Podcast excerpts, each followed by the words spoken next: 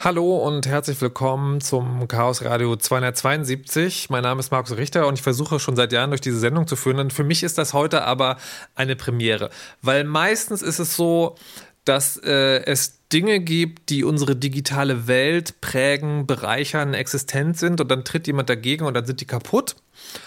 Aber es gibt sie zumindest. Und jetzt ist es zumindest, also in meiner Erinnerung, das erste Mal, dass etwas im Moment des Erscheinens auch schon wieder verschwindet. Worüber reden wir heute? Wir reden heute über die E-Identität oder den E-Führerschein oder digitale Identität im weitesten Sinne, im staatlichen vor allem. Dazu heiße ich herzlich willkommen einerseits Karl Fabian Lübcke. Hallo und guten Tag. Hallo. Auch Flübke genannt und Christian Carlo. Hallo und guten Tag. Hallo. Ihr seid beide äh, sozusagen damit beschäftigt, manchmal gegen Dinge zu treten, digitale Sachen zu zerforschen und ähm, seid heute hier, um uns ein bisschen näher zu erklären, was eigentlich passiert ist. Und ich würde gerne sozusagen aus meiner Perspektive am Anfang anfangen, weil es wirklich so war, ich, also wache quasi auf, schaue in meinen Social Media Stream, sehe, aha, es gibt anscheinend jetzt, so vermelden zumindest einige Medien, einen elektronischen Führerschein, der irgendwie auf dem Smartphone abgespeichert kann. Und gefühlt im selben Moment kommt die nächste Nachricht, ach nee, gibt es doch nicht. Das ist so kaputt, dass es jetzt wieder weg ist. Ich glaube, in Wirklichkeit war das ein bisschen anders und vielleicht sozusagen bist doch ein bisschen mehr Zeit zwischen diesen beiden Sachen vergangen. Aber ich war tatsächlich, obwohl ich mich in, dieser, in diesem Thema ähm, relativ gut bewandert fühle, ein bisschen überrascht. Elektronischer Führerschein im Smartphone, das war mir völlig entgangen, dass überhaupt daran gearbeitet wird. Könntet ihr kurz erklären, wer da welchen Plan hatte und seit wann das Ganze schon im Gange ist? Ja, CK, sag du da vielleicht noch was zu.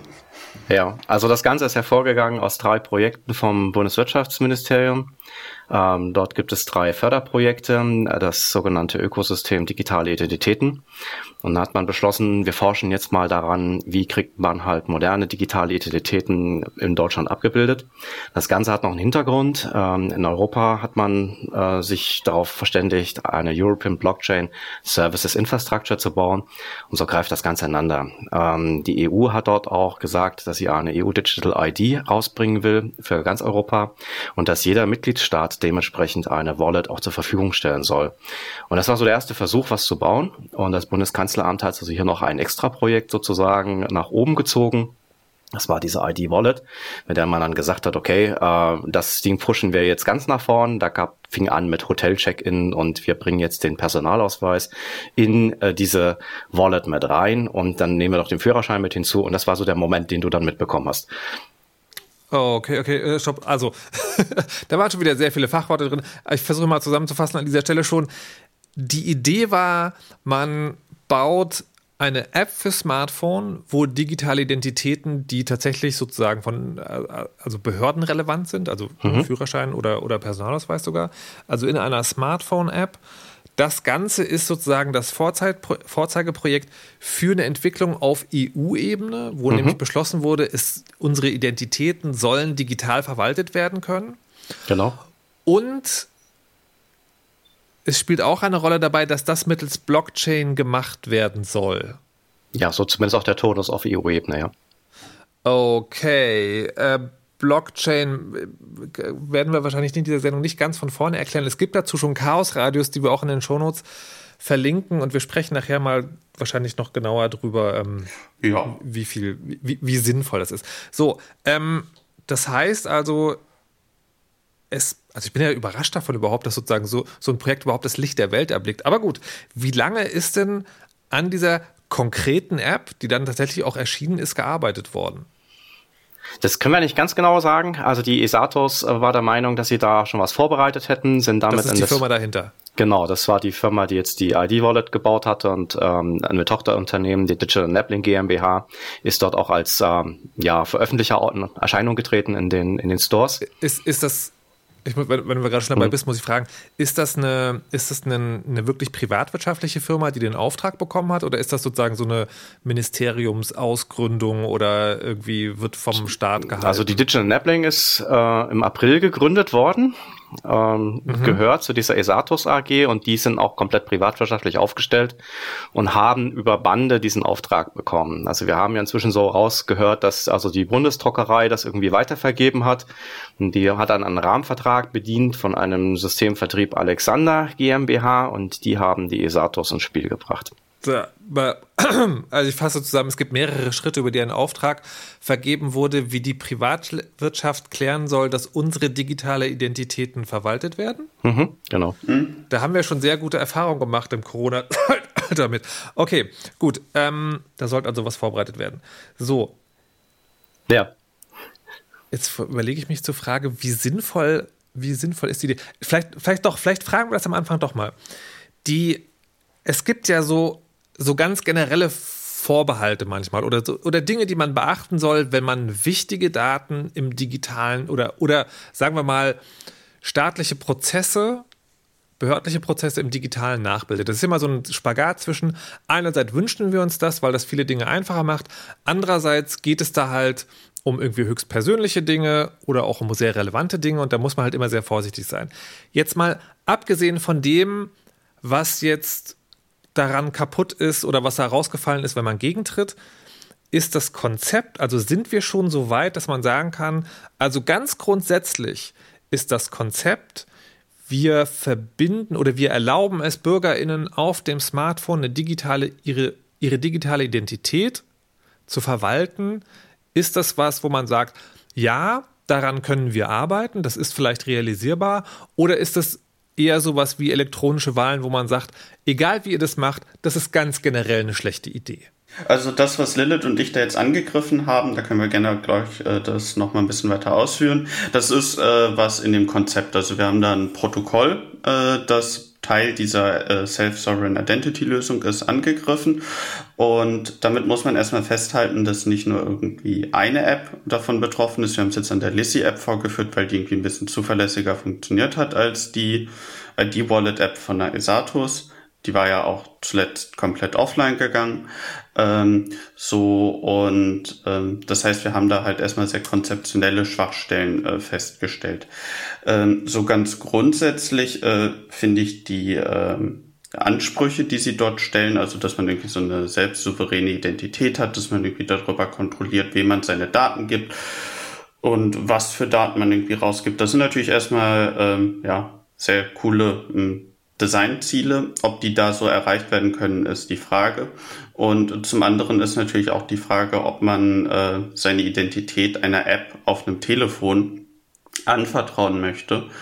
Ähm, und denn am Ende des Tages vertraut man da natürlich so der Platform Security von Android oder iOS. Hm. Und deswegen ist ja zum Beispiel der neue Personalausweis, wie wir ihn kennen, da kann CK auch sicher mehr zu erzählen, quasi so eine Smart Card und halt nicht so ein ganzes Mobile Operating System.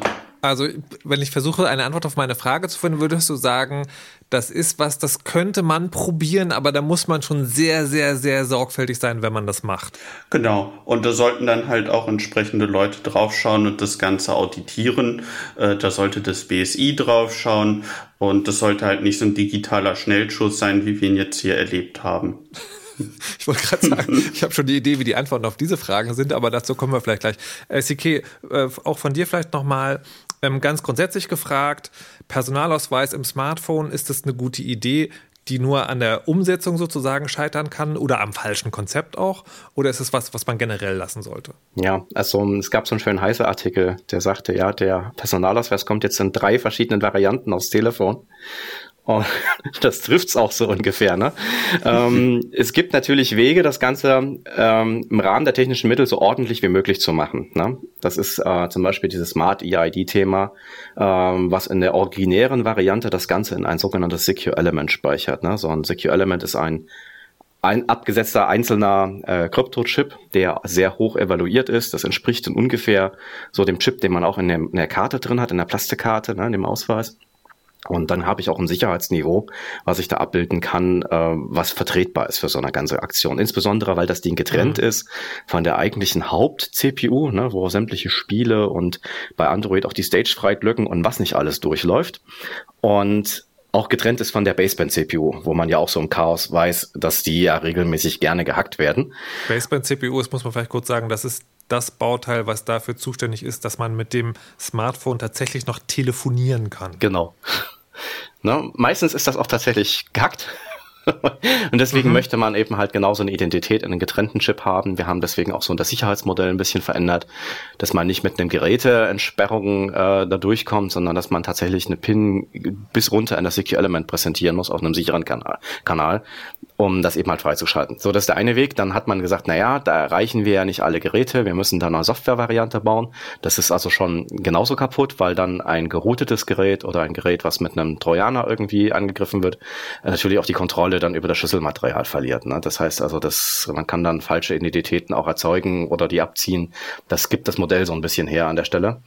Und bei der Blockchain-Geschichte ist das Ganze nochmal so ein bisschen zum Quadrat. Aber stopp, stopp, stopp, stopp. Das wäre schon wieder viel, viel zu viel im Detail. Ich wollte erstmal nur wissen, kann man grundsätzlich versuchen, eine digitale Identität zu bauen? Ich höre jetzt so ein bisschen raus, das geht, wenn man nicht nur die Software sozusagen sehr sorgfältig baut, sondern wenn man auch dafür sorgt, dass die Daten, die da gespeichert sind, nicht im äh, hier dürfen alle drauf zugreifen, Bauteilen abspeichert sind, wenn es dafür nochmal extra Hardware genau. äh, in den Geräten gibt, die verwendet werden. Und daraus wiederum kann ich auch ableiten, dass du sagst, oder dass ich meine verstanden zu haben, ähm, man kann das machen, man muss sich aber wie bei allen digitalen Lösungen darüber im Klaren sein, dass man nur den Aufwand für den Missbrauch erschweren kann. Man kann es nie ganz ausschließen. Ja, ähm, Ganz ausschließend ist, ist richtig, genau. Also man versucht das dann wirklich so in 99, Prozent Bereich zu treiben, mhm. ähm, um tatsächlich eben halt möglichst viele Hürden reinzulegen. Und das funktioniert am besten, indem man so ein Secure Element mit der Aufgabe betraut, äh, was dann einfach auch die Zugriffsrechte kontrolliert. Wer, wer darf überhaupt was lesen? Was geht ja weiter, ne? Denn nicht nur der Nutzer sagt, ja, ich möchte jetzt hier interagieren, sondern ich muss ja auch die Gegenseite identifizieren, sagen, wer ist das eigentlich und welche Rechte hat derjenige? Ne? Was, hm. was darf der jetzt bekommen? Die 99%-Figur äh, hatten wir jetzt ja auch schon äh, im Rahmen dieser ID-Wallet im Raum. Und da muss man auch einfach mal ganz klar sagen, dass es nicht eine 99%-Lösung ist. Also das ist halt schon beim Anschauen äh, auseinandergefallen. so der Nameserver von denen zum Beispiel okay. hat dann von außen irgendwie so ein bisschen den Eindruck gehabt, als hätten die da panisch alle Kabel gezogen. So. Okay, ja. was, was, also, was, der, was der Nameserver damit zu tun hat, machen wir auch gleich. Aber wir halten mhm. mal fest, wir sind 2021 an der Stelle, wo wir sagen, also wenn man wollte, dann könnte man, dann muss man das nur sehr sorgfältig machen. Ähm, und das ist aber anscheinend nicht der Fall gewesen, weil man gegen gepustet hat und dann ist das Kartenhaus in sich zusammengefallen. Und das würde mich jetzt tatsächlich dann an dieser Stelle im Detail interessieren. Was ist denn eigentlich passiert? Also äh, Flipke, wenn man, wenn man sozusagen, wenn man es von außen verfolgt, dann sind die Namen, die da dran stehen, erstmal deiner und der von Lilith Wittmann. Die, äh, also sie hat einen Artikel veröffentlicht und da steht dann dein Name mit runter. Was genau ist eigentlich passiert? Ist das sozusagen wirklich, ihr habt die App aufgemacht und dann war sofort klar, das ist kaputt oder habt ihr irgendwie Standard-Gegentretprozesse eingeleitet und die war dann gleich erfolgreich oder so? Wie, wie seid ihr auf die, also wie man auf die Idee kommt, sich das anzugucken, das kann ich mir vorstellen. Aber was genau ist passiert? Wie, wie seid ihr auf die Sachen gekommen, die da passiert sind. Ja. Oder die gefunden habt. Ich gebe mal eine, eine, kurze Timeline, mal so ja. chronologisch, was, was passiert ist. Also äh, Lilith und ich sind irgendwie darauf aufmerksam geworden, dass die Bundesregierung ganz knapp äh, vor der Wahl irgendwie noch ein Prestige-Digitalisierungsprojekt online gestellt hat. Und ähm, das hat natürlich dann die Aufmerksamkeit von uns äh, an sich gezogen. Ähm, ich hatte dann zunächst äh, auf die Infrastrukturkomponenten draufgeschaut weil ich mich so mit Infrastrukturdingen recht gut auskenne. Und da ist mir zum Beispiel aufgefallen, dass der DNS-Server kaputt war. Und Warte mal, da, da, da, müssen wir vielleicht, also, weil das ja sozusagen auch die Sendung ist, für die, die es von vorne verstehen sollen. Das heißt, so eine App besteht aus verschiedenen Komponenten, also, nee, andersrum. Die App ist nicht nur die App, sondern da ist im Hintergrund werkelt da Infrastruktur. Kannst du, bevor du erklärt, erklärst, was du kaputt gemacht hast, erklären, welche Infrastruktur dahinter steht, die man braucht, um sowas zu betreiben oder die in dem Fall benutzt mhm. wurde? Genau, die App ist ja auch nur ein Bestandteil in der größeren SSI-Infrastruktur und grundsätzlich, wenn man irgendwie so eine App betreiben möchte, dann braucht man äh, DNS. DNS hat bestimmt alle schon mal oder viele mal irgendwie gehört. Das ist das, das Telefonbuch des Internets. Genau, das ist das Domain Name System und es wird halt dafür benutzt, um irgendwie Hostnamen, sowas wie ähm, ccc.de auf eine IP-Adresse aufzulösen. Und normalerweise funktioniert das so, dass ich zu dem Nameserver vom CCC gehe und sage, hallo, was ist denn die IP-Adresse von ccc.de? Und äh, dann kriege ich eine Antwort und dann kann ich mit dem äh, Server vom CCC unter der IP-Adresse eine Verbindung aufbauen und hier die Webseite runterladen und anzeigen lassen. Ähm, jetzt hier bei dem Nameserver war es allerdings so, dass ich zu dem hingehen konnte und sagen konnte, Sag mir mal alles, was du zu esatus.com weißt. So. Und dann habe ich äh, quasi das gesamte Zone-File von dem Nameserver erhalten, wo auch die gesamten Subdomains und alles mit drin standen. Das sind erstmal keine geheimen Informationen oder so, aber das bringt mir als Angreifer natürlich trotzdem was, weil ich kann dann sehen, so was für Subdomains gibt es. Äh, ich könnte versuchen, aus den Subdomains äh, irgendwelche also die Subdomains, die dahinter liegt sind, könnte ich probieren herauszufinden, was für Services sie da betreiben oder wo ich irgendwie mal als nächstes genauer nachschauen kann. Kann ja sein, dass da noch irgendwelche Testsysteme oder sowas drinne liegen, die dann vielleicht irgendwie ein bisschen schlechter abgesichert sind. Und normalerweise schaltet man deswegen so diese Zone Transfers aus und dann muss man die Subdomain halt erraten, um da dran zu kommen, was halt sehr aufwendig sein kann und müssen wir dann halt irgendwie so alle möglichen Subdomains durchprobieren. Mhm. Mhm. Genau. Das heißt, das, das ist, ähm, also das ist sozusagen, also A, was verstehe ich jetzt, das ist relativ unaufwendig, das zu machen und B ist es aber auch so eher back Best Practice, also sagen, sinnvollerweise lässt man das sich anzeigen. Das ist aber an sich noch keine harte Sicherheitslücke. Richtig, genau. Also das ist okay. erstmal keine Sicherheitslücke. Ich selber habe Sonnentransfers auch eingeschaltet, ähm, weil ich finde, dass das DNS, das da drin steht, ist kein Geheimnis. Mhm. Ähm, interessanter wird die ganze Nummer deswegen, weil sie dort äh, noch ein paar Karteileichen drin liegen hatten. Mhm. Äh, Hanno Böck hatte das vorgeführt, äh, dass man da eine Subdomain über übernehmen konnte. Das heißt, äh, wir hatten dann hinterher die Kontrolle über eine Webseite, wo oben drüber äh, irgendwas.esatus.com was, glaube ich, äh, drin stand. Und das ist natürlich so ein Subdomain-Takeover, der ist bisschen kritischer als jetzt einen, einfach nur einen Zone-File zu sehen. Denn dann kann man natürlich unter dieser Webseite probieren, irgendwelche Cookies zu stehlen oder so, weil das ist ja die gleiche Parent-Domain, ist ja beides esatus.com. Und dann könnte ich probieren, irgendwie Cookies von einer anderen Webseite, die auch unter esatus.com läuft, irgendwie zu stehlen. Das haben wir aber nicht gemacht. Wir haben einfach nur vorgeführt, so hier guckt mal, äh, man kann irgendwie ein Subdomain-Takeover machen Warte mal, Kann also, ich auch gerne nochmal erklären, was das genau ist. Also ich, ich wollte gerade sagen, also zum, zum Verständnis, also es gibt ccc.de. Und dann gibt es möglicherweise sozusagen unter, also diese, diese Subdomains, also sowas wie ähm, datenschleuder.ccc.de. Ich weiß nicht, ob es sie wirklich gibt. Ich ziehe mir jetzt nur Beispiele aus dem Ärmel, wo man alle Ausgaben der Datenschleuder sehen kann. Und ihr, ähm, du sagst jetzt sozusagen, was ihr gemacht habt, um beim Beispiel zu bleiben, ist, Ihr konntet dem System sagen, ach übrigens, gegentreten.ccc.de ist auch eine Domain ähm, und die kontrollieren wir. Und dann hm, nicht ganz. Nicht ganz, also, okay, sondern? Also wir konnten auf dem System keine Einträge verändern ja. oder manipulieren, aber äh, was wir konnten ist ähm, oder ich, ich hole da mal vielleicht anders raus. Man okay. stellt sich vor, der Chaos Computer Club hat jetzt irgendwie ein äh, cooles, hippes Digitalisierungsprojekt und es gibt jetzt alles Punkt, alles äh, in die Cloud.ccc.de und, äh, mhm. und da haben wir dann ein C-Name eingetragen, also so eine Referenz ist das. Äh, da steht dann drin, schau mal bei ccc.asia.microsoft.com nach. So. Äh, dieser C-Name ist quasi ein Eintrag, den kann man ins DNS reinschreiben und das heißt irgendwie für diese Subdomain musst du mal äh, diesen anderen Namen nachschauen.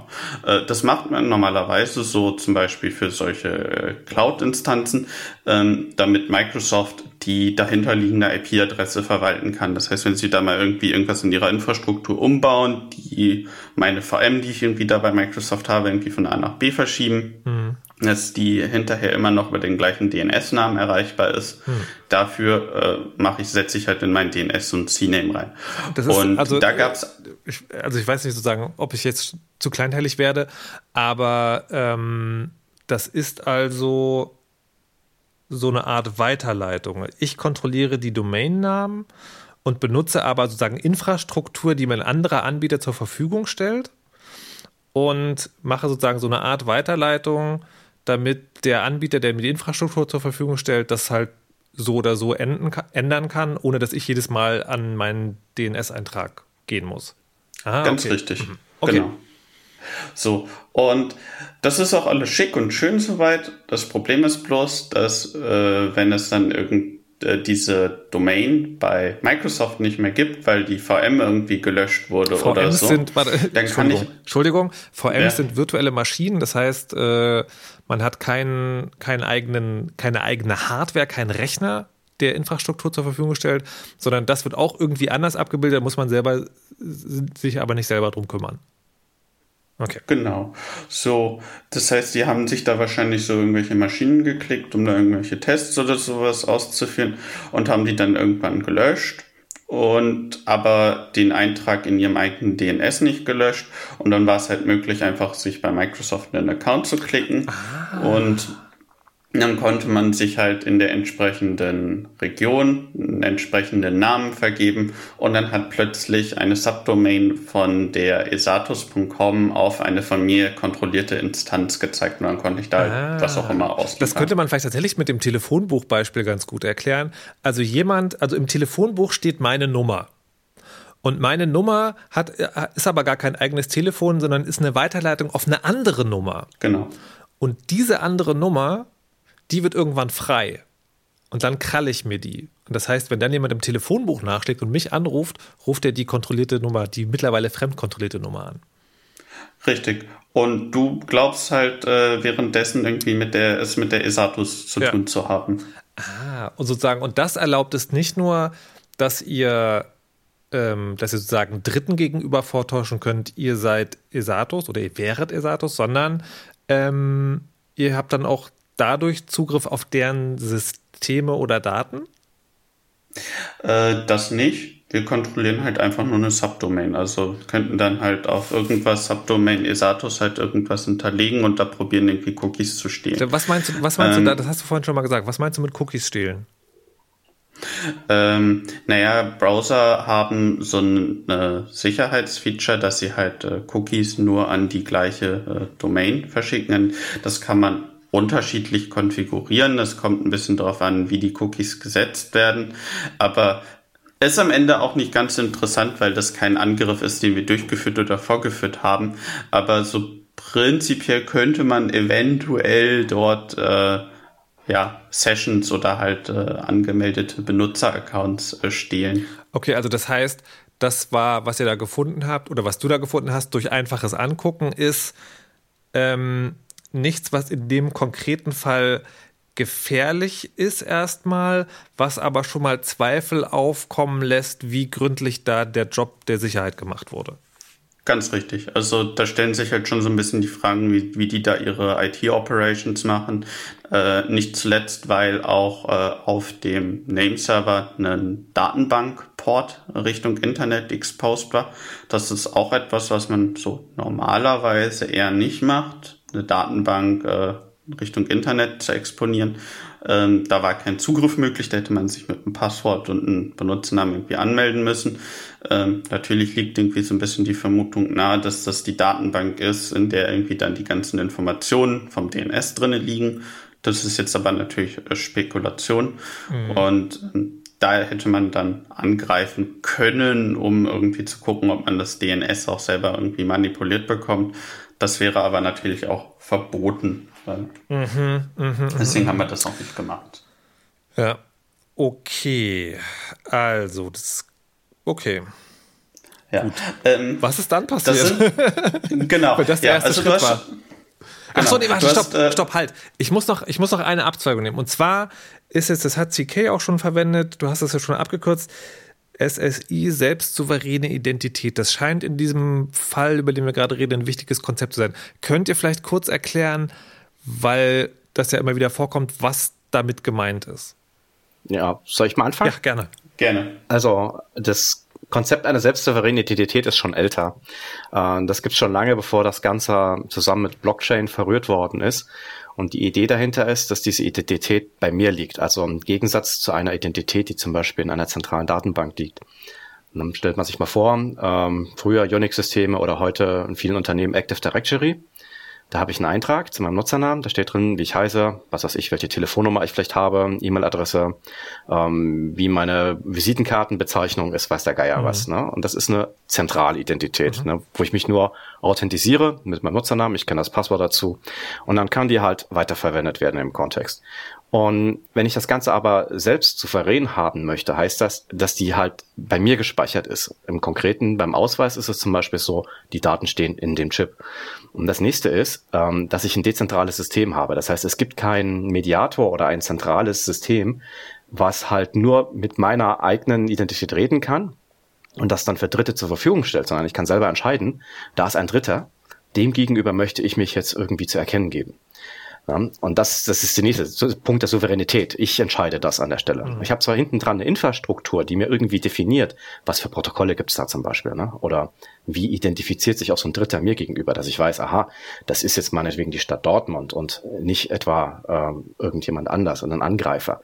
Ja? Und der nächste ganz wichtige Punkt, der auch bei der EU hochgehandelt äh, worden ist, ist, dass ich einzeln selektieren kann, welche Attribute meiner Identität ich preisgebe. Ja, das wird gerne untergliedert in die Vornamen, die Nachnamen, den Geburtsnamen, Geburtsort, Geburtsdatum, eventuell auch nur eine Altersverifikation und auch die Adresse, an der ich wohne. Ja, weil nicht immer braucht man alle Informationen über mich. Mhm. Und dieses freie selber entscheiden, a, zu sehen, welche Daten fragt jemand an und dann, ja, ich möchte dir das sagen oder nein, ich möchte es dir nicht sagen. Ja, das ist auch ein Punkt der Souveränität. Das sind nochmal die einfachsten Grundprinzipien dabei. Ne? Und selbst wenn jetzt eine Infrastruktur irgendwie flöten geht oder eine Microsoft plötzlich beschließt, ja, wir schmeißen die Accounts weg, dann ist meine Identität, weil sie selbst souverän ist, immer noch bei mir und immer noch vorhanden. Mhm. Ja, das kann mich keiner zentral löschen. Das ist auch so der Kontrastpunkt zu einer Google, Facebook, Amazon etc. pp. Wenn ich da irgendwelche Identitäten habe und die dann der Meinung sind, ja, wir sperren dich jetzt ne, dann ist die weg. Ne? Das heißt, die Daten liegen immer bei mir und das System stellt aber sicher, dass wenn die Informationen ausgetauscht werden, dass, dass alle TeilnehmerInnen erkennen können, die Daten, die da ausgetauscht werden, sind richtig. Also ich darf entscheiden, mhm. wer von mir was weiß, aber wenn ich was übermittle, kann das kann das System sozusagen so, okay, die Informationen, die mir da gerade übermittelt werden, die sind Teil einer korrekten Identität. Genau, und, um, und umgedreht auch sozusagen, wenn ich jemandem was zeige, soll ich immer wissen können, der, dem ich da was zeige, ist, also A, darf das sehen und B, ich weiß, wer das ist. Genau, mhm. richtig. Okay. Und vielleicht noch kurz, wie das funktioniert, stellt man sich einfach einen Geldschein vor. Ein Geldschein hat Sicherheitsmerkmale. Also so Mikroschrift, dann diese UV-Schnipselchen, die da drin sind, ein Wasserzeichen und so, ne? Und das weist diesen Geldschein als echt aus. Und dann gucke ich nächstes Instanz drauf, ist das jetzt ein 20-Euro-Schein, ist es ein 50-Euro-Schein? Dann hat er auch noch eine Seriennummer. Und diese Informationen sind deswegen vertrauenswürdig, weil der Träger, ne, sozusagen der Container der ganzen Sache, der ist echt. Mhm. Hm, und so kann ich das dann auswählen. Möchte ich jetzt nur den Betrag nennen oder möchte ich vielleicht auch die Seriennummer meines Geldscheins nennen? Und genauso kann man sich das mit der DT auch mhm. vorstellen. Mhm. Okay, das heißt für mich, und dann würde ich jetzt wieder sozusagen zur, zur Timeline zurückkommen, das heißt für mich also, das System soll ein System sein, wo jede einzelne Nutzerin die Kontrolle über ihre Daten hat, das aber in sich sozusagen, wir haben es gesagt, hundertprozentige Sicherheit gibt es nicht, das in sich aber so sorgfältig gebaut ist, dass eben genau dieser Anspruch der selbstsouveränen Identität weitestgehend ermöglicht ist. Jetzt ist das erste Beispiel, was Flipke gerade erzählt hat, schon ein Anzeichen dafür, dass man Also das, ne, das hat nichts praktisch damit zu tun, aber man könnte Bedenken haben, wenn die überall so nicht sorgfältig arbeiten wie hier, dass es vielleicht passieren könnte, Flücke. Was war der nächste Schritt? Genau. Also vielleicht erstmal noch ganz kurz, so das, was sie da als Designziel hatten, so mit dieser selbstsouveränen Identität, das ist natürlich total super. Äh, was dann als nächstes passiert ist, ähm, naja, sie haben den DNS-Server panisch vom Internet genommen, der ist offline gegangen und äh, ab dem Zeitpunkt stimmt natürlich auch die Ausrede des äh, Herstellers nicht mehr, dass die App wegen zu viel Belastung äh, oder wegen so einer Überlastsituation offline gegangen sei, sondern ab dem Zeitpunkt konnte die App halt nicht mehr funktionieren, weil eben das DNS nicht warte, mehr funktioniert Warte mal, nur, also du, ihr habt was gefunden, was sozusagen nicht Best Practice war, aber auch nicht wirklich gefährlich. Richtig. Und die Antwort war, wir nehmen das System von, vom Strom. Ähm, ja, also sie haben den Server erstmal so für 10, 20 Minuten offline genommen. Ja. Das war so nach zwei, drei Stunden. Und da hat dann wahrscheinlich irgendein wachgeklingelter Admin irgendwie panisch versucht, das auszuschalten, dieses Feature. Mhm. Das geht eigentlich sehr einfach. Ähm, naja, und dann ist der Server nach 10, 20 Minuten wieder online gegangen. Da hatte ich die auch wieder angetwittert, auch beim ersten Mal schon. Mhm. Hier Leute, das Problem ist nicht behoben. Mhm. Und dann ist der Server nach einer guten Stunde wieder offline gegangen, wie die äh, gesamte restliche Esatus. Also ich habe jetzt heute noch nicht geschaut, aber gestern war der gesamte Laden noch irgendwie komplett offline und überhaupt hat man irgendwie nichts von denen in der Zwischenzeit gehört. Warte mal, heute, heute, war, heute ist der 8.10., wo wir die Sendung aufnehmen. Gestern war also der 7.10. Wann ist das passiert? Das war am Samstag vor der Wahl am Samstag vor der Wahl, ich muss kurz meinen Kalender aufrufen, weil das ist schon unendlich weit weg in meinem Kopf. Das war also der ach, nee, der 25. September, also seit mhm, genau. fast zwei Wochen ist ein System, was dafür gedacht war, unsere aller Identitäten zu verwalten, offline, weil jemand drauf geguckt hat. Ich will es mal diplomatisch formulieren, das ist interessant. Ja, mittlerweile haben sie das DNS umgezogen zu einem anderen Anbieter und machen das nicht mehr selber. Und es sind auch nicht alle Infrastrukturkomponenten offline gegangen, aber irgendwie, dass die Webseite von denen immer noch nicht verfügbar ist, ist schon irgendwie, sagen wir mal, interessant. Ähm, und das, aber, nee, stopp, aber die App funktioniert auch nach wie vor nicht.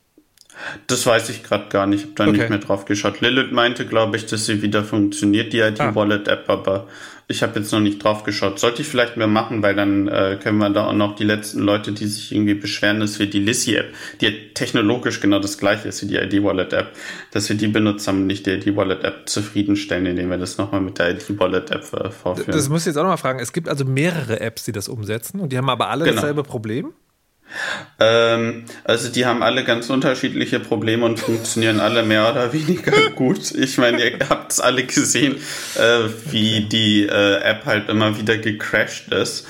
Ähm, die Lissy Wallet ist schon ein bisschen besser, also die, die fand ich eigentlich ganz gut und die implementieren alle ähm, den gleichen Standard halt. Also es gibt eine Protokollspezifikation und äh, oder halt überhaupt irgendwie eine Spezifikation zu diesen Decentralized Identities und die wird von unterschiedlichen Wallets implementiert. Mhm. Okay. Ja. Dann war alles offline. Mhm. Ähm, und dann habe ich geschaut, so was kann man noch an Infrastruktur erreichen, weil ich wollte mich immer noch nicht an dem Punkt irgendwie mit Blockchain beschäftigen. Mhm. Und habe man noch geguckt, was ist noch irgendwie an Infrastruktur verfügbar. Okay, die Blockchain lief irgendwie so auf eine Handvoll, ich glaube sieben Stück waren, sieben Servern.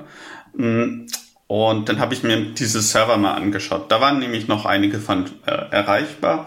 Und da hatte ich auf einem gesehen irgendwie dass der Logfiles ins Internet liegt, dass er Metriken, also es gibt so in der Informatik oder in der, in, in der IT-Operations gibt es irgendwie so Monitoring, das heißt, man guckt irgendwie auch so Server-Computersysteme drauf, wie laufen die, wie performen die und ähm, das war halt Richtung Internet exponiert und man konnte sich da irgendwelche Logfiles anschauen von so einem Server, auf dem die äh, Blockchain hm. halt läuft. Und äh, das Interessante ist, ja. liebe Hörer, an dieser Stelle kurz einmal, wir sprechen gleich noch ein bisschen ausführlicher über die Blockchain. Ich lasse das gerade laufen, weil ich glaube, es gibt zu viele Ansatzpunkte. Wir sprechen aber gleich noch über Blockchain. Okay, es gibt also die Logfiles und die kann man im Internet lesen. Mm, ja, genau. Also man konnte da irgendwelche Logfiles lesen und ähm, ja, da stand aber auch jetzt nicht so viel Interessantes drin, waren halt mhm. halt irgendwelche Nachrichten von dem Blockchain-Service, der da läuft. Ähm, ja, und man konnte auch eigene Metriken äh, pushen. Das heißt, man konnte da irgendwie in deren Monitoring-System eigene numerische Werte für irgendwelche Counter oder so halt irgendwie reinpacken.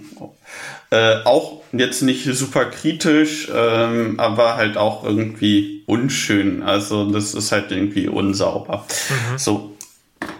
Hm, dann haben Lilith und ich uns äh, mal die App vorgeknüpft, beziehungsweise genauer das Protokoll. Ähm, und haben da drin eine Schwachstelle gefunden.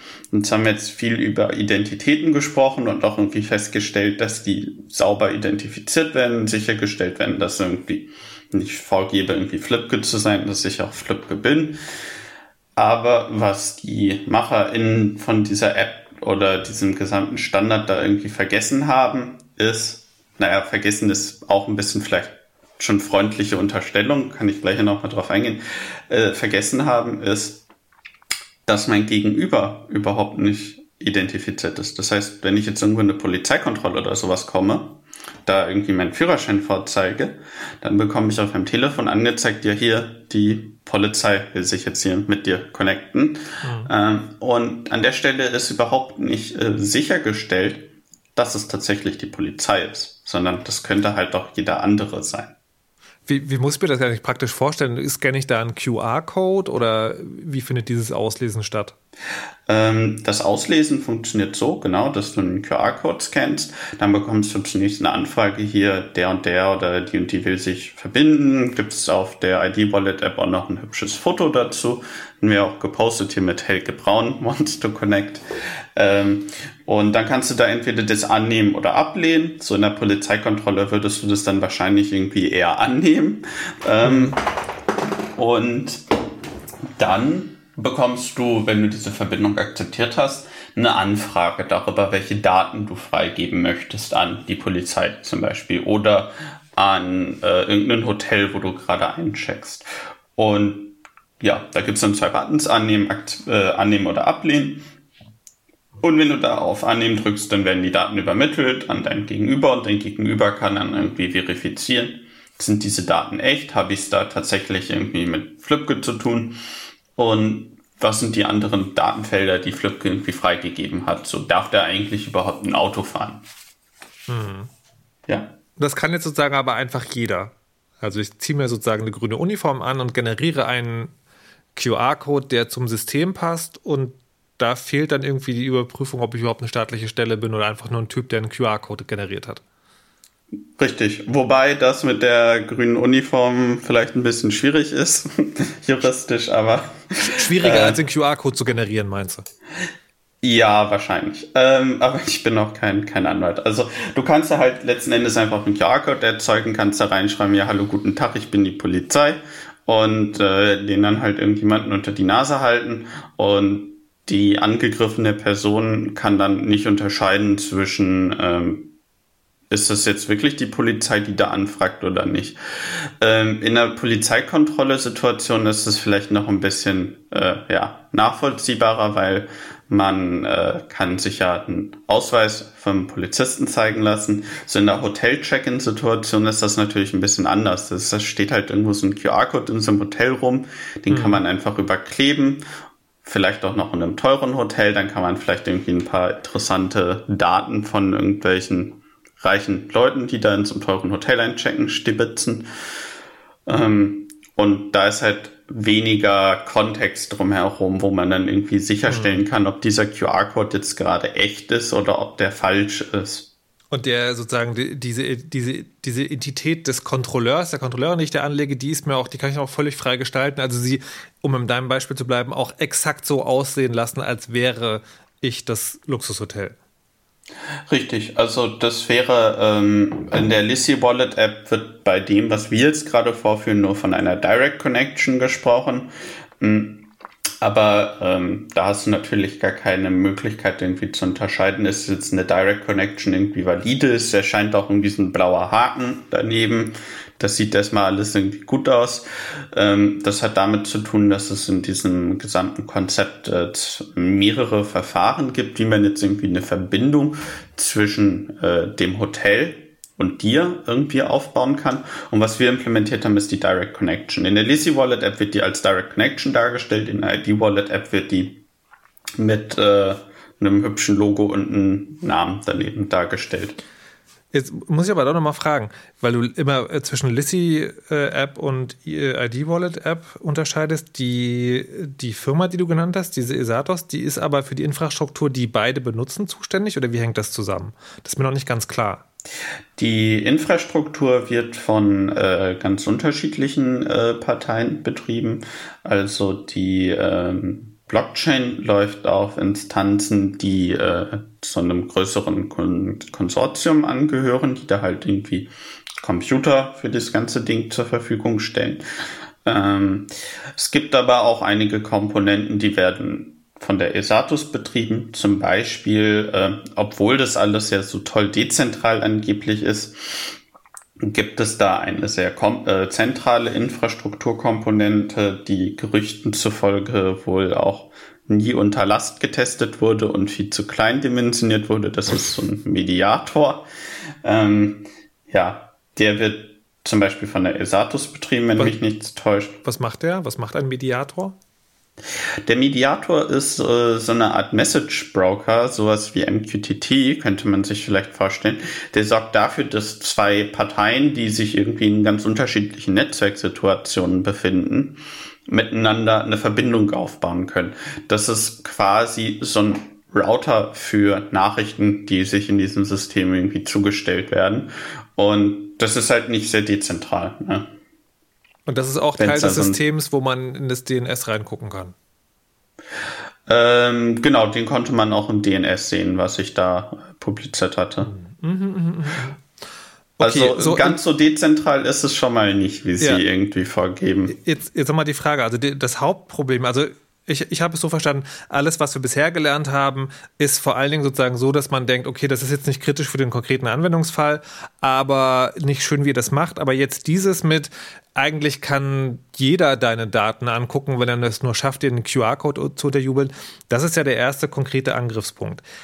Ist das ein Problem der Apps oder ist das ein Problem des Konzepts? Also könnte man juristisch, technisch gesagt sagen, die Apps sind sauber programmiert, das System gibt es einfach gar nicht her. Ähm, Lilith und ich haben da sehr genau auf die Standards draufgeschaut mhm. und haben äh, nicht wirklich gesehen, dass es irgendwo spezifiziert sei, dass auch äh, der dein Gegenüber verifiziert wird. Ähm, dieses Problem, was Lilith und ich da vorführen, ist halt, äh, wie gesagt, in der Spezifikation und nicht in den Apps. Mhm. Die Apps sind so gesehen korrekt nach der Spezifikation mhm. implementiert und die Leute, die diese Spezifikation designen, die wissen von dem Problem. Also das ist ein bekanntes Problem. Ähm, da gab es GitHub-Issues zu und äh, die wurden dann zugemacht mit irgendwie Won't-Fix und um dieses Problem muss man sich irgendwie auf einem höheren Layer kümmern. Und dazu gab es auch auf einer Mailingliste einiges an Diskussionen, kann man sich auch öffentlich anschauen von dieser Spezifikation. Und ja, also man kann nicht sagen, dass sie das nicht gewusst hätten, was da abgeht. Und äh, ich meine, wenn man jetzt irgendwie als Staat so eine Identity-Lösung irgendwie einführt, dann sollte man sich auch irgendwie sowas mal anschauen oder zumindest gesehen haben und sich dazu Gedanken gemacht haben. Das klingt für mich zumindest sehr plausibel, wenn du das forderst. okay. Ja. Ähm, sind wir damit am Ende der, äh, der Timeline Gegentreten angekommen? Äh, basically yes. Also ich meine, seitdem ist da eigentlich nicht mehr viel passiert, außer dass es irgendwie noch so ein politisches Echo dazu gab. Steuer zeigte sich zum Beispiel stocksauer ähm, und es gehe ihm irgendwie auf den Zeiger, dass Projekte, die er irgendwie richtig korrekt implementiert hat, irgendwie dann an irgendwelchen Zuständigkeiten oder sowas scheitern. Und da muss man ihm zugute halten, äh, dass es sogar durchaus sein kann, dass sein Kraftfahrtbundesamt, da, dass das Kraftfahrtbundesamt irgendwie die Schnittstellen und so weiter korrekt implementiert hat. Das, das kann durchaus sein. Aber es ist natürlich trotzdem irgendwie noteworthy, dass sich Scheuer äh, stocksauer zeigt. Okay. Aber okay, sonst ist nicht mehr viel passiert. Aber das heißt sozusagen, Stand heute ist auch, man muss eigentlich davon abraten, diese Apps zu benutzen, solange diese, diese, diese, diese Lücke in der Spezifikation, nicht in der konkreten App, in der Spezifikation nicht gefixt ist, oder? Richtig. Und deswegen glaube ich auch nicht, dass die App, Sie haben ja angekündigt, in wenigen Wochen schon wieder online gehen zu wollen. Und ähm, Deswegen glaube ich nicht, dass das so schnell passieren wird, weil man wird dann in den entsprechenden Konsortien, äh, Ditcom V1, was sie da verwenden, ist ja auch schon veraltet. Dann wird man irgendwie erstmal Ditcom V2 implementieren müssen. Dann wird man sich da weiter Gedanken dazu machen müssen, wie man irgendwie solche Angriffe verhindert. Und das wird natürlich einiges an Zeit in Anspruch nehmen. Und ähm, ja, was halt auch lustig ist, ist, dass was da hinterher bei rumkommt, ist halt eine technische Lösung, die haben wir heute schon und die nennt sich TLS. So, und vielleicht hast du es auch gemerkt, wir haben bisher überhaupt nicht über die Blockchain gesprochen. Das ne? habe ich, das habe ich, das habe ich gemerkt, das habe ich mir tatsächlich aufgehoben. Also TLS ist ja einfach sozusagen, also einfach in Anführungszeichen, aber das ist einfach ein Standard für verschlüsselte Kommunikation im Internet. Ähm, aber ich, ich, ich, bin, ich bin noch an einem, an einem kleinen Punkt verwirrt und zwar, du sagst einerseits, ähm, die App ist wieder da und andererseits sagst du, das System ist offline. Kannst du noch mal ein bisschen auseinanderklamüsern, was genau das meint? Ähm, ja, die Esatus hat natürlich irgendwie so einen eigenen IP-Space ähm, das sind irgendwie so 2048 IP-Adressen, die haben sie von der Telekom bekommen, um da drinnen halt irgendwie ihre ganze Infrastruktur, so was man so als Unternehmen irgendwie so braucht, zu betreiben.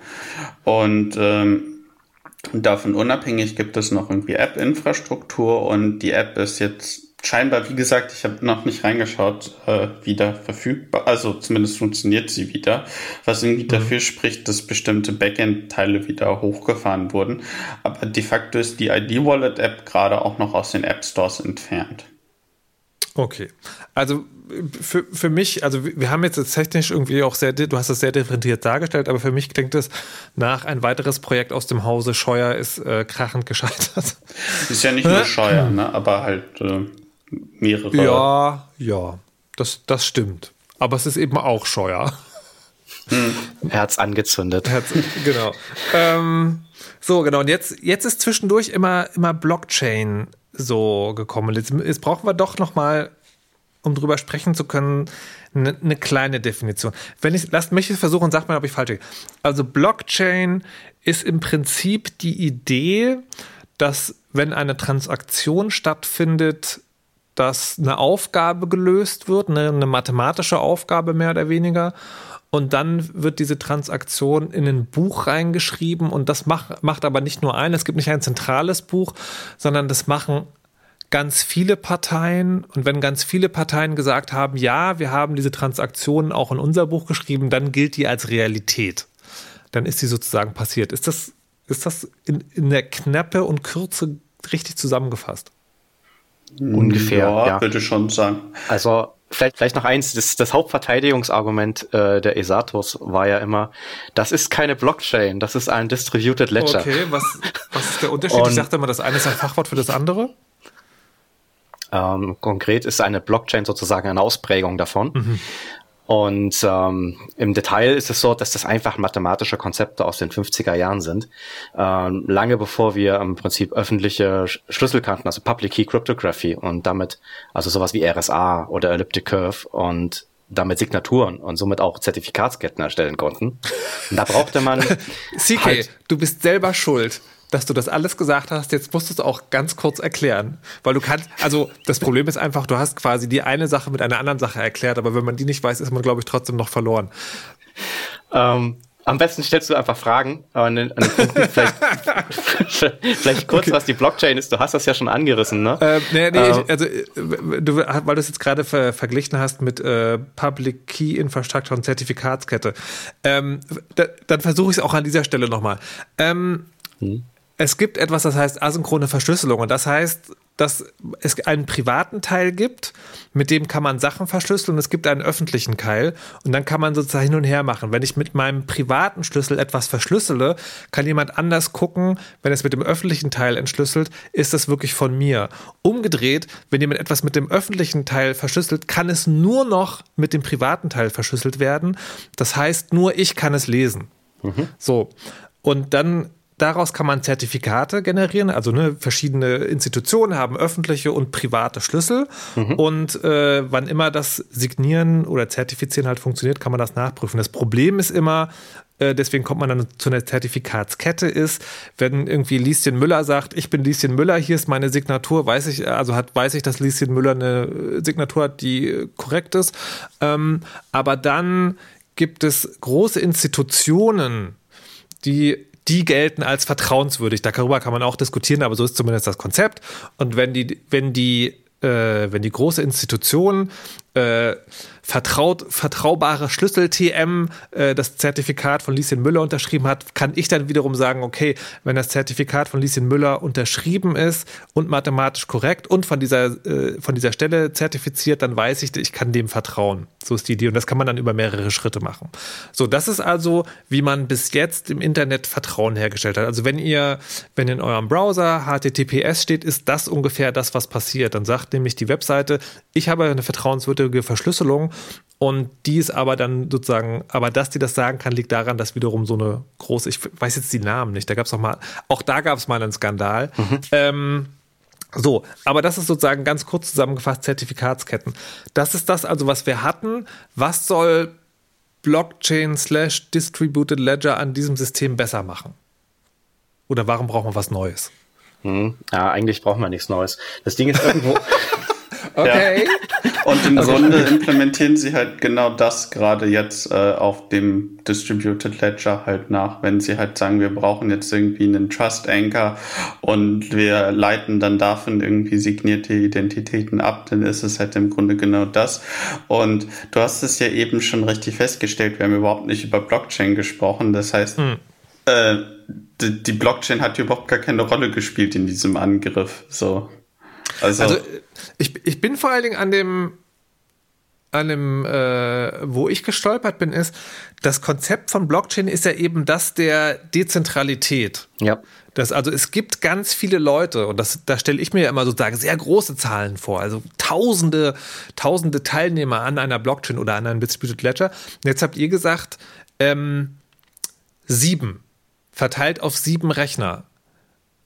Und wenn man jetzt also konzeptuell drauf guckt, ist das, ist denn sieben Rechner dezentral? Hm, naja, nicht wirklich, ne? Ja, also die sind schon irgendwie in unterschiedlichen IP-Spaces unter unterschiedlicher Administration. Ähm, da kann man doch schon davon sprechen, dass das halt irgendwie distributed ist. Mhm. Das, da würde ich schon, äh, das würde ich schon sagen. Aber der Punkt ist halt, dass dieser gesamte distributed Ansatz schon daran äh, scheitert, ähm, dass es ähm, halt so zentrale Komponenten wie zum Beispiel diesen Mediator gibt, der jetzt irgendwie größer dimensioniert werden muss, bevor man wieder live geht. Ist das, also ich, also auch auf die Gefahr hin, eine rhetorische Frage jetzt zu stellen, ist die Tatsache, dass bei dem ganzen Konzept eine Blockchain benutzt wurde, dem geschuldet, dass die EU gesagt hat, äh, wir finden Blockchain gut und dass die EU das sagt, weil das gerade irgendwie das digitale Hype-Konzept ist? Oder warum, warum gibt es da Blockchain? Oder ist das so ein Ding von, im Prinzip könnte, gibt es einen Anwendungsfall, wo das Sinn macht, der ist noch schlecht umgesetzt? Ähm, leider ist es Nummer eins. Oh. Ähm, es ist tatsächlich, weil der Hype existiert. Vielleicht ein Gegenbeispiel an der Stelle. Alle kennen inzwischen ja den Impfpass. Ne, mhm. Ne, dieses EU Digital Green Certificate. Mhm. Und wir hatten auch in der ganzen Diskussion auf Twitter schon den Blick in Richtung Führerschein in anderen EU-Staaten. Dass es da auch eine ISO-Norm gibt zum Beispiel, diese ISO 18013-5. Und ich hatte auch schon eingeworfen, dass die Niederländer ja schon damit arbeiten. Und das Konzept dahinter auch bei diesem Impfpass ist, ähm, jedes der ungefähr 200 United Nations Länder hat eine sogenannte Country Signing CA. Damit unterschreiben sie auch schon bisher, seitdem es den elektronischen Reisepass gibt, ne, unabhängig von Biometrie, gibt es schon seit einer Weile länger den Chip, ähm, unterschreiben die jeweils auch ihre Pässe damit. Mhm. Und äh, um das zu koordinieren, gibt es bei der ICAO, das ist die International Civil Aviation Organization, das ist eine UN-Organisation, eine sogenannte äh, CSCA Master List. Das heißt also eine Liste aller vertrauenswürdigen oder aktuellen Country seiner CAs, alle UN-Länder. Und das heißt, man hat schon eine Infrastruktur, die man auch bei dem Impfpass nutzt oder auch zum Beispiel bei dem, bei dem Führerschein nach der ISO-Norm oder auch beim Reisepass, auch beim Personalausweis sogar, ähm, die unabhängig voneinander, ohne dass man einen Mediator braucht oder dass man da irgendeinen Rechner installieren muss oder dass man eine Blockchain braucht, können die bereits 200 Länder wechselseitig äh, prüfen, ob das Dokument, was der jemand präsentiert, tatsächlich echt ist. Also auch auf die Gefahren, äh, mich zu wiederholen, wenn man viele Chaos Radios gehört hat, muss ich fragen, warum? Warum? Ja, na gut. Also das heißt, im Prinzip kann man das Ding zwei Sachen sagen. Einerseits, es ist konzeptuell kaputt und zweitens, es hat eine Blockchain drin, die niemand braucht. Mhm. Ja, also da würde ich mitgehen. So ist es. Gut. Ähm, bleibt eigentlich, glaube ich, nur noch der Ausblick zu erledigen, oder? Ja, also die Frage zu stellen, was müsste man machen, wenn man einen Führerschein und einen Personalausweis und eine selbstsouveräne Identität auf dem Smartphone haben will? Was muss sich ändern? Da würde ich mal ins, ins Ausland schauen, so wie es da funktioniert. TSCK kann da bestimmt was erzählen. Ja, also wir sind tatsächlich nicht das einzige Land, was solche Dinge überlegt. Ne? Und äh, es haben auch ringsherum alle Gerätehersteller verstanden, dass so mit einer App, die da irgendwo läuft, die sich da mal einen Schlüssel ausdenkt und den irgendwie in einem App Storage speichert, dass das keine gute Idee ist, ne? weil äh, auch so ein Backup und so bedeutet ja, dass dann die Identität irgendwo anders hingeht. Und da hat zum Beispiel Google auch angefangen, äh, mal zu reagieren. Es gibt seit Mai die Android Secure Element Ready Alliance. Äh, das heißt, Google hat den Herstellern gesagt, Leute, passt auf, in allen zukünftigen Geräten solltet ihr so ein Secure Element verbauen, damit ihr einfach auf die Herausforderungen reagieren könnt, die jetzt gerade kommen. Apple an der Stelle hat ja auch schon seit langem Secure Elements drin. Ne? Da ist ja auch der Fingerprint-Scanner mitgekoppelt. Das ist immer dieser schöne Fehler, der da kommt, wenn man dies, die Spider-App deinstallieren will, also sprich das äh, Display austauschen muss und dann heißt es ja, die Kopplung ist fehlgeschlagen. Da beschwert sich unter anderem auch das Secure Element. Mhm. Und das ist also auch schon vorhanden. Und Apple hat da auch schon signalisiert, das sieht man auch so an diversen Patentanträgen, die sie gestellt haben, dass sie sich genau das angucken und dass sie auch die Spezifikationen dieser internationalen Norm, das heißt also eine ISO und äh, auch eine ETSI, auch eine UN etc., auf was sie sich geeinigt haben, auch implementieren. Ne? Das heißt sogar eine Apple macht standardkonform mit. Das ist also für meine Begriffe schon ein, echt eine tolle Aktion. So, Google ist auch dahinter und, und baut das ein. Die haben zum Beispiel auch für die Führerscheine schon in Android diese ISO 18013 eingebaut. Na, das heißt also, wir werden in absehbarer Zeit in den neueren Geräten natürlich oder mit Systemupdates, soweit es geht, bei Samsung wäre das ab dem Galaxy S7, glaube ich, der Fall, dass man das machen kann dann kann ich Secure Elements benutzen. Eine andere Variante ist, ich kann es auf SIM-Karten packen oder auch in eSIM-Profile. Da ist mit den MNOs, also sprich mit den Mobilfunkunternehmen geredet worden auch. Und man hat das aber alles wieder gekippt, wenn man gesagt hat, ja, da läuft ja keine Blockchain drauf. Also Blockchain ähm, hat halt auch esoterische Kryptographie. Ich hatte ja auf Twitter auch gesagt, so beim Thema Zero Knowledge Proof Signaturen. Zero Knowledge Proof ist gleich beweisen, dass man gar keine Ahnung hat. Ähm, was, ist ein, was ist ein Zero Knowledge Proof? Also die Idee ist eigentlich bei dem Zero Knowledge Proof, dass du so wenig wie möglich verrätst über deinen Schlüssel, mhm. wenn du halt eine Signatur durchführst. Mhm. Und das ist aber recht interessante Konzepte, die da verwendet werden. Also zum einen gibt es so ähnliche Mechanismen bereits mit seriöser Kryptographie. Ne?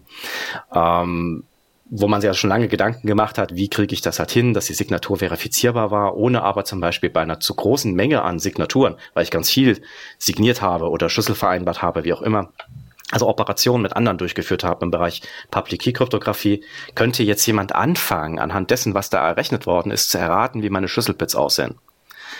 Das ist ein, kennt man. Das ist ein altes Problem. Und dazu gab es halt sagen wir, seriöse Lösungen und es gab dieses Thema mit dem Zero Knowledge Proof. Und wenn man jetzt die, sich das Verfahren anguckt, was auch bei dem ganzen ID-Wallet-Thema kam, das ist ein Verfahren, das wirft uns zurück so auf das Sicherheitsniveau von RSA 2048. Das ja, ist eine Möglichkeit, asynchrone Verschlüsselung zu machen, die aber kaputt ist, mathematisch, oder wie war das? Naja, ja, also vielleicht ganz kurz hin, was asymmetrisch sollten wir sagen, um uns Kritik äh, Asynchron Verschlüsselung zu erwehren. Also asymmetrisch ist der korrekte Begriff ah. und genau, also RSA 2048 wird äh, nicht mehr als sicher angesehen, steht da noch in den BSI-Kryptokatalogen drin. Das ist die technische Richtlinie 02102. Ich glaube, da ist es noch bis 2022, 2023 irgendwie zugelassen ähm, und dann aber auch nicht mehr. Und das BSI hat aber auch schon gesagt, dass sie also solche Verfahren auch früher zurückziehen können, wenn zum Beispiel ähm, Bereich Quantencomputing an der Stelle Fortschritte gemacht werden, die es halt als notwendig erscheinen lassen, äh, Verfahren früher schon als unsicher dann einzustufen. Ne? Das heißt, das ist so kurz vorm naja, warte mal, warte mal, also es gibt, ich habe das Gefühl, wir begeben uns gerade so in einen Rabbit Hole. Ist, der Punkt, den du machen willst, ist im Prinzip, es gibt in, in sozusagen, wenn wir über diese ganzen Dinge reden, was Kryptographie und Zertifizierung angeht, gibt es schon jede Menge Diskussionen, mit denen man zu kämpfen hat und Blockchain klärt daran überhaupt gar nichts. Ja, genau. Ähm, ganz unabhängig von den eingesetzten kryptografischen Systemen muss man auch festhalten, dass der Code echt nicht schön war. Also wir haben da an vielen Stellen keine Tests gesehen. Ähm, es war alles irgendwie sehr schnell zusammengeschraubt, äh, macht das ein bisschen den Eindruck.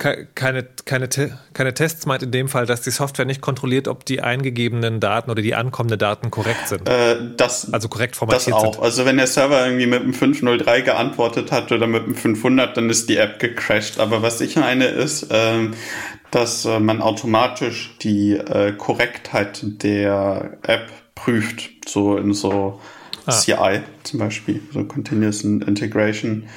Ähm, da gibt's halt so Unit-Tests, die führt man so durch gegen die Software, um zu gucken, funktionieren die Komponenten so, wie wir uns das irgendwie vorgestellt haben und das fehlte da an vielen Stellen. Also dass die Software quasi oder dass man feststellen kann, ob die Software die ist, die sie sein soll und nicht ausgetauscht wurde oder kaputt das ist nochmal wieder was anderes. Äh, okay. Da geht es jetzt einfach nur erstmal darum zu prüfen, dass die Funktionalität der Software überhaupt irgendwie gegeben ist. Da geht es jetzt nicht darum, kryptografisch irgendwie die Integrität sicherzustellen, sondern erstmal mhm. nur zu gucken, so als Qualitätssicherungsmaßnahme, äh, funktioniert die App überhaupt? Und das erklärt wahrscheinlich auch, warum die äh, so fürchterlich nicht funktioniert hat, äh, neben den ganzen anderen Sachen wie Überlastung oder dass sie ihre Server runtergefahren haben. Also das, das Bild, das Bild, was ich von dieser, von dieser, von dieser, ich, ich nenne es jetzt mal Lösung, ja? Also das Bild, was ich dieser Lösung habe, ist das eines Autos, wo man die Motorhaube aufmacht und dann sieht, also statt Motor ist da so ein Hamster in seinem Hamsterrad, der das Ganze antreiben soll, mhm. was echt hart wird, weil, naja, da ist schon irgendwie, also da muss schon viel bewegt werden und äh, das ist sozusagen das Hauptproblem. Aber wenn man um das Auto drumherum geht und sich anguckt, dann ist das eigentlich auch so sehr rostig und die Stellen, die stimmen alle nicht und es ist nicht so, dass die Schrauben sind nicht fest und das, naja, also da frage ich mich bei dem Autovergleich ja auch, äh, wieso hat man da nicht einen Kfz-Meister mal draufschauen lassen? Wir haben solche Leute, wir haben halt das BSI. Warum haben die da nicht mehr draufgeschaut und gesagt, halt, stopp, so nicht? Weil das sind halt alles Sachen, die sind äh, eigentlich relativ offensichtlich, wenn man sich damit beschäftigt, äh, mit solchen Technologien. Und äh, Lilith und ich haben auch nicht lange gebraucht, irgendwie, um auf die Idee zu kommen, oh, da ist ein QR-Code. Vielleicht könnte man den QR-Code ja irgendwie austauschen, um irgendwie an Identitäten dran zu kommen. Wir haben dann allerdings so anderthalb, zwei Tage gebraucht, uns durch diese schlecht geschriebene Software und die schlecht geschriebenen Standards äh, durchzulesen um tatsächlich so eine Minimalanwendung mal zu implementieren. Und man sollte vielleicht noch dazu sagen, ich habe vorher, bevor ich jetzt in äh, IT-Security arbeite, habe ich als Network Engineer gearbeitet und als solcher natürlich auch immer mal wieder so RFCs, so Internetstandards gelesen, solche Spezifikationen und daraus Implementationen gebaut. Und das ist halt das, was hier irgendwie abgeliefert wurde, ist irgendwie nicht schön.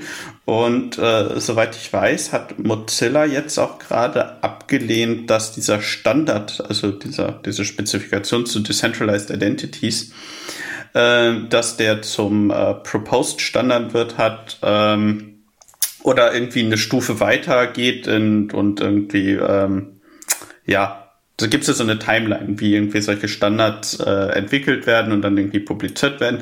Und da hat Mozilla gesagt, so halt stopp, das geht jetzt erstmal in den Anfangsstatus zurück. Wir sind, finden das irgendwie nicht gut und Microsoft findet das irgendwie nicht gut, Google findet das nicht gut.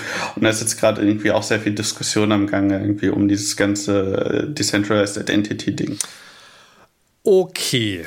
Also da wird noch eine eine Zeit ins Land gehen, bevor das wirklich funktioniert. Ich hätte noch eine letzte Frage, äh, Flübke, und das ist, jetzt ist es ja so, wenn man sich Dinge öffentlicher Stellen anguckt, dann reagieren die ja manchmal nicht mit vielen lieben Dank, dass ihr die Arbeit gemacht habt, für die wir eigentlich hätten teuer jemand bezahlen müssen. Wir werden das sofort bessern, sondern das kippt ja manchmal ins Gegenteil. Man kriegt dann Strafanzeigen oder so Dinge ins Haus. Habt ihr da irgendwelche, äh, ist euch da irgendwas Negatives widerfahren nach der Veröffentlichung? Also außer das, was du ja schon erzählt hast, dass sie komplett ignoriert haben, was ihr gesagt habt? Ja, also äh, wir wurden da erstmal ignoriert, dann wurden wir in einem äh, Dokument des Herstellers in das Bundeskanzleramt beleidigt als eine politisch motivierte Zusammenrottung mit Hacking-Affinität und dem Ziel, irgendwie eine negative Öffentlichkeit äh, zu erzielen für dieses Ding. Ähm, ja, also der Hersteller, keine Ahnung, ist da irgendwie nicht auf Augenhöhe unterwegs. Äh, dann gibt es von einzelnen Menschen aus der aus dieser SSI-Community irgendwie, die versuchen, einen einzuschüchtern oder öffentlich zu verleumden. Das sind aber äh, einzelne Personen so. Ansonsten ist bisher nichts Schlimmes, nichts Böses passiert. Ich sitze hier noch in meiner Wohnung, die bisher noch nicht geradet wurde. Ähm, aber äh, so eine Strafanzeige, die dauert natürlich auch ein bisschen. Und von daher ist es, denke ich, zum jetzigen Zeitpunkt irgendwie noch zu früh, äh, darüber zu sprechen, äh, ob da noch was kommt. Äh, dass es keine Reaktion von keiner der Gegenseiten gab, ähm, spricht schon mal eher dafür, dass man nicht an einem Diskurs interessiert ist und dass da eventuell auch noch was zu befürchten ist. Oh je drücke euch auf jeden Fall die Daumen, dass das nicht passiert. Holy shit. Ja, vielen Dank. Vielen Dank, CK. Vielen Dank, Flipke, dass ihr äh, heute da wart und äh, geduldig ertragen habt, wie ich immer wieder unterbreche, wie versucht zu erklären, was da genau passiert ist.